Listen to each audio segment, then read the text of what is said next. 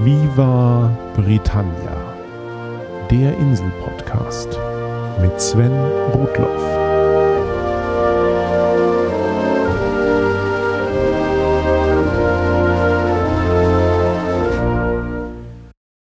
Herzlich willkommen zu Folge 38 von Viva Britannia, dem Podcast über Großbritannien und die Briten. Ich hoffe, ihr habt die kurze Viva Britannia Sommerpause gut überstanden und freut euch auf eine nagelneue Folge. Über meine entspannten zwei Wochen Urlaub werdet ihr an dieser Stelle nicht viel erfahren. Ich war nämlich nicht auf der Insel, sondern in der Toskana. Ein Kurztrip nach Britannien könnte dieses Jahr aber noch drin sein und dann gibt's auch Aktuelles zu berichten. Nach den Edinburgh- und Königshauslastigen letzten Episoden wird es heute mal wieder ganz alltäglich. In Folge 16 hatte ich ausführlich über das Fernsehen auf der Insel berichtet und heute geht es kurz um das Radio. Und damit sind wir wieder einmal bei der alten Tante BBC.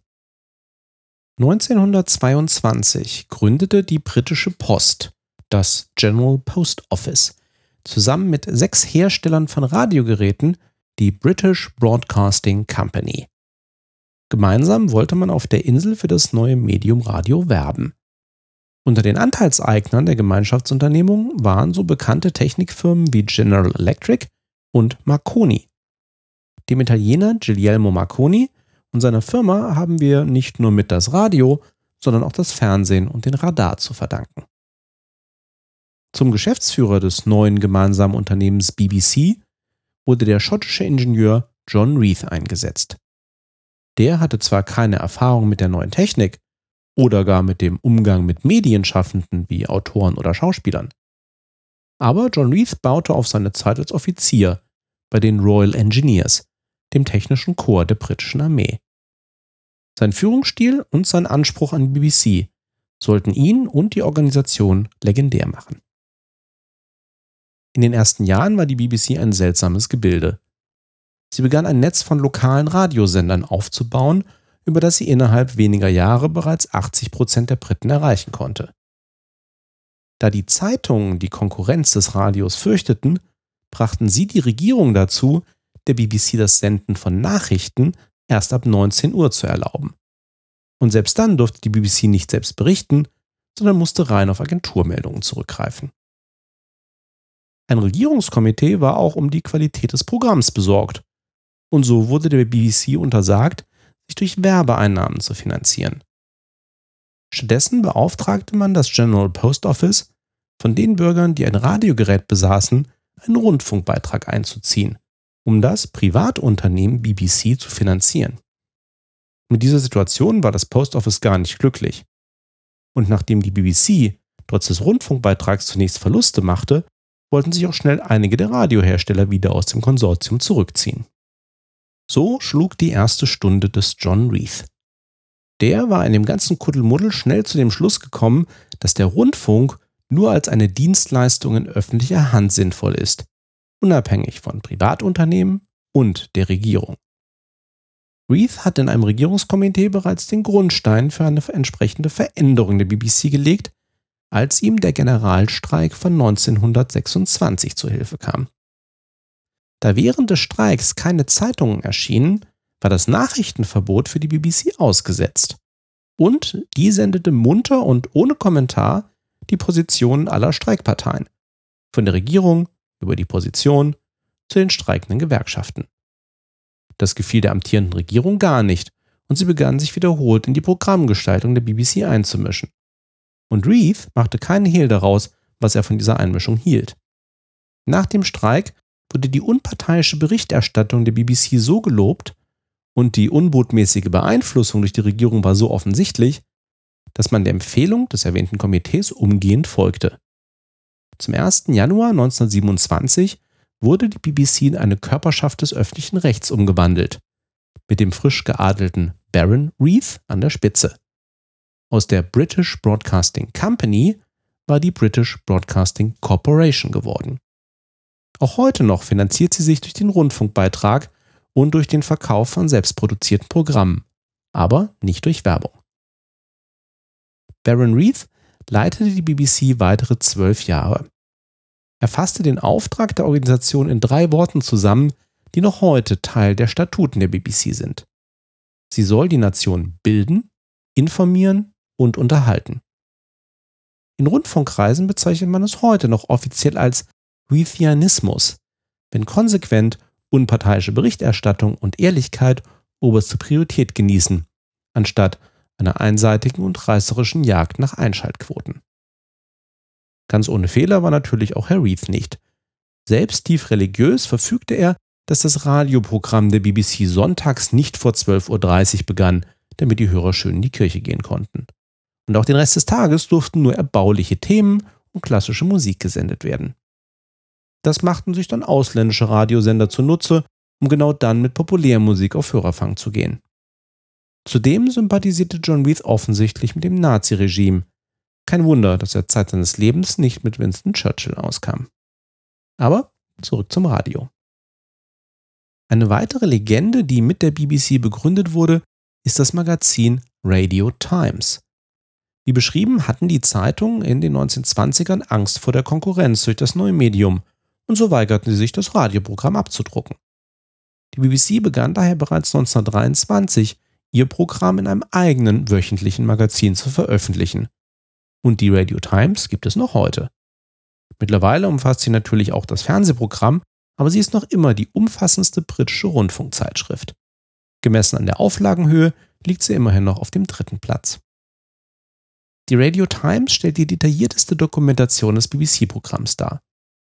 Die BBC selbst machte sich das zunutze und scannte im sogenannten BBC Genome Project die mehr als 4500 Ausgaben der Zeitschrift zwischen 1923 und 2009 ein, um eine vollständige digitale Übersicht über ihren Output zu bekommen.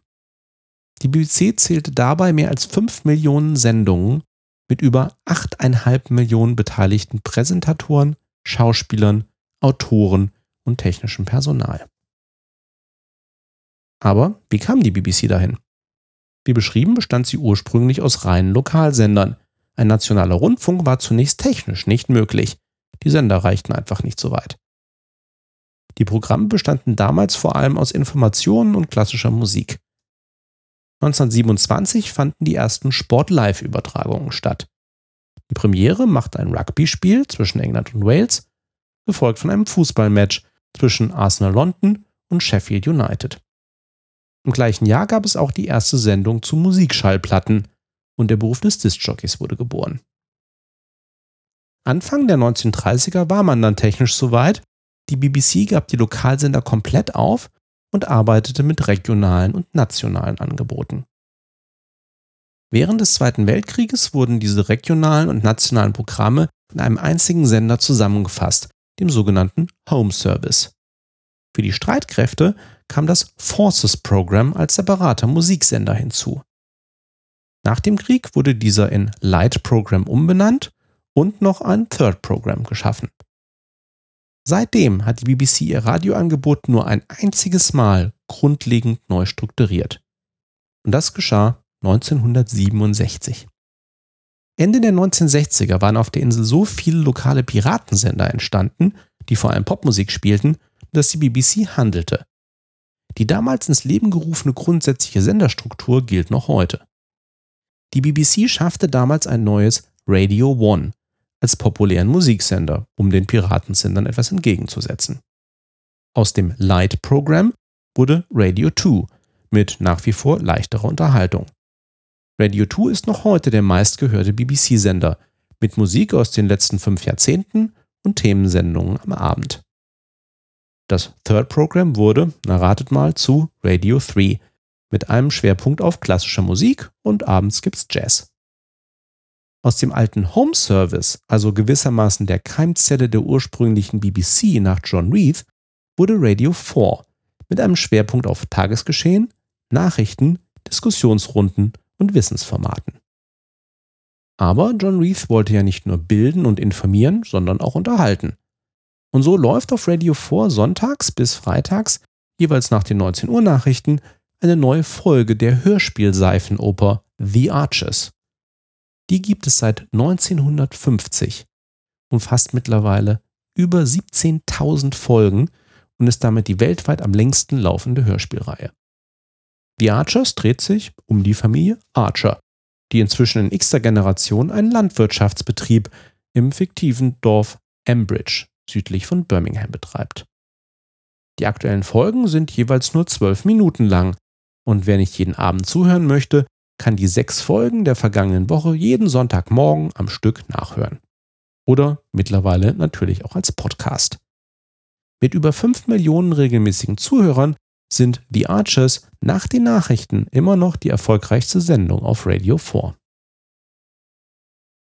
Aber die Neuausrichtung des Radioprogramms auf vier nationale Sender war nicht das Einzige, was die BBC 1967 tat. Sie experimentierte nach fast 40 Jahren Abstinenz auch wieder mit Lokalsendern. Ein erster Pilot mit BBC Radio Leicester verlief erfolgreich und so eröffnet die BBC bis heute etwa 50 Lokal- und Regionalstationen. Die sollten dann auch bald offizielle Konkurrenz bekommen. Während das Monopol der BBC im Bereich Fernsehen bereits 1955 durch die Einführung des kommerziellen Senders ITV bewusst gebrochen wurde, sollte es beim Radio fast 20 Jahre länger dauern, bis Privatsender offiziell zugelassen wurden. Und die zunächst auch nur auf lokaler Ebene. Der Regulator ließ für jede Stadt bzw. jedes County nur einen einzigen Privatsender zu. Eine Ausnahme war London mit zwei Sendern, aber auch nur, wenn man sie zu unterschiedlichen Ausrichtungen verpflichtete. Capital FM ist heute noch ein sehr erfolgreicher Unterhaltungssender. Und LBC, die London Broadcasting Company, verbreitet Nachrichten und Informationen. Die Beschränkung auf einen Privatsender pro Region wurde im Laufe der Jahrzehnte immer weiter aufgebrochen, ebenso wie die Verteilung der zur Verfügung stehenden Frequenzen. Und so gibt es heute hunderte von Privatsendern auf der Insel, von denen allerdings viele zu einigen wenigen Medienunternehmen gehören. Offizielle landesweite Privatsender gibt es auf der Insel seit Anfang der 90er Jahre. Und zwar genau drei davon. Da die meisten Lokalsender Popmusik spielten, verfügte damals das Parlament, dass wenigstens einer der drei zuzulassenden nationalen Privatsender klassische Musik bereitstellen sollte. Das wurde dann Classic FM. Ein zweiter Sender sollte Informationen vor Musik stellen. Das wurde dann Talk Radio, heute heißt dieser Sender Talk Sports. Für den dritten Sender galten keine Vorgaben und hier fiel damals die Lizenz an den Mischkonzern Virgin von Richard Branson. Entsprechend heißt dieser Sender Virgin Radio. Etwa zur gleichen Zeit, zu der die drei nationalen Privatsender zugelassen wurden, versuchte sich die BBC an einem fünften landesweiten Sender. BBC Radio 5 startete zunächst als eine Mischung aus Sport, Kinder- und Bildungsprogramm, aber das Konzept war nur mäßig erfolgreich. Während des Golfkrieges machte die BBC allerdings sehr gute Erfahrungen damit, auf den UKW-Frequenzen von Radio 4 einen 24-Stunden-Nachrichtenkanal einzurichten. Nach dem Krieg kehrte man bei Radio 4 zu dem ursprünglichen Programmformat zurück, relaunchte aber Radio 5 unter dem Namen Radio 5 Live als solch einen kontinuierlichen Nachrichten- und Sportsender. Seine Spezialität ist heute noch jede Art von Live-Übertragung. Die jüngste nennenswerte Entwicklung in der britischen Radiolandschaft war, wie in vielen anderen Ländern auch, die Einführung des digitalen Radios. Sowohl bei der BBC als auch durch Privatunternehmen wurden viele neue Spartensender eingeführt, sowohl auf nationaler wie lokaler Ebene. Anstatt aber auf einzelne digitale Radiosender einzugehen, möchte ich noch die dritte Säule im Rundfunk erwähnen. Bisher habe ich die ganze Zeit entweder vom öffentlichen Rundfunk, also Public Broadcasting, der BBC, oder den Privatsendern, Commercial Broadcasting, gesprochen. Natürlich gibt es in Großbritannien seit langem auch so etwas wie freies Radio, im Englischen Community Radio genannt. Nach der aktuellen Definition müssen solche Community Radios gemeinnützig sein. Und lange Zeit konnten sie nur per Kabelanschluss empfangen werden, aber nicht über klassische Funkfrequenzen. Seit zehn Jahren können sich gemeinnützige Organisationen aber auch um eine offizielle lokale Funklizenz bewerben. Und heute gibt es rund 200 entsprechend zugelassene Community Radios. Besonders erwähnen möchte ich an dieser Stelle den Sender Resonance FM.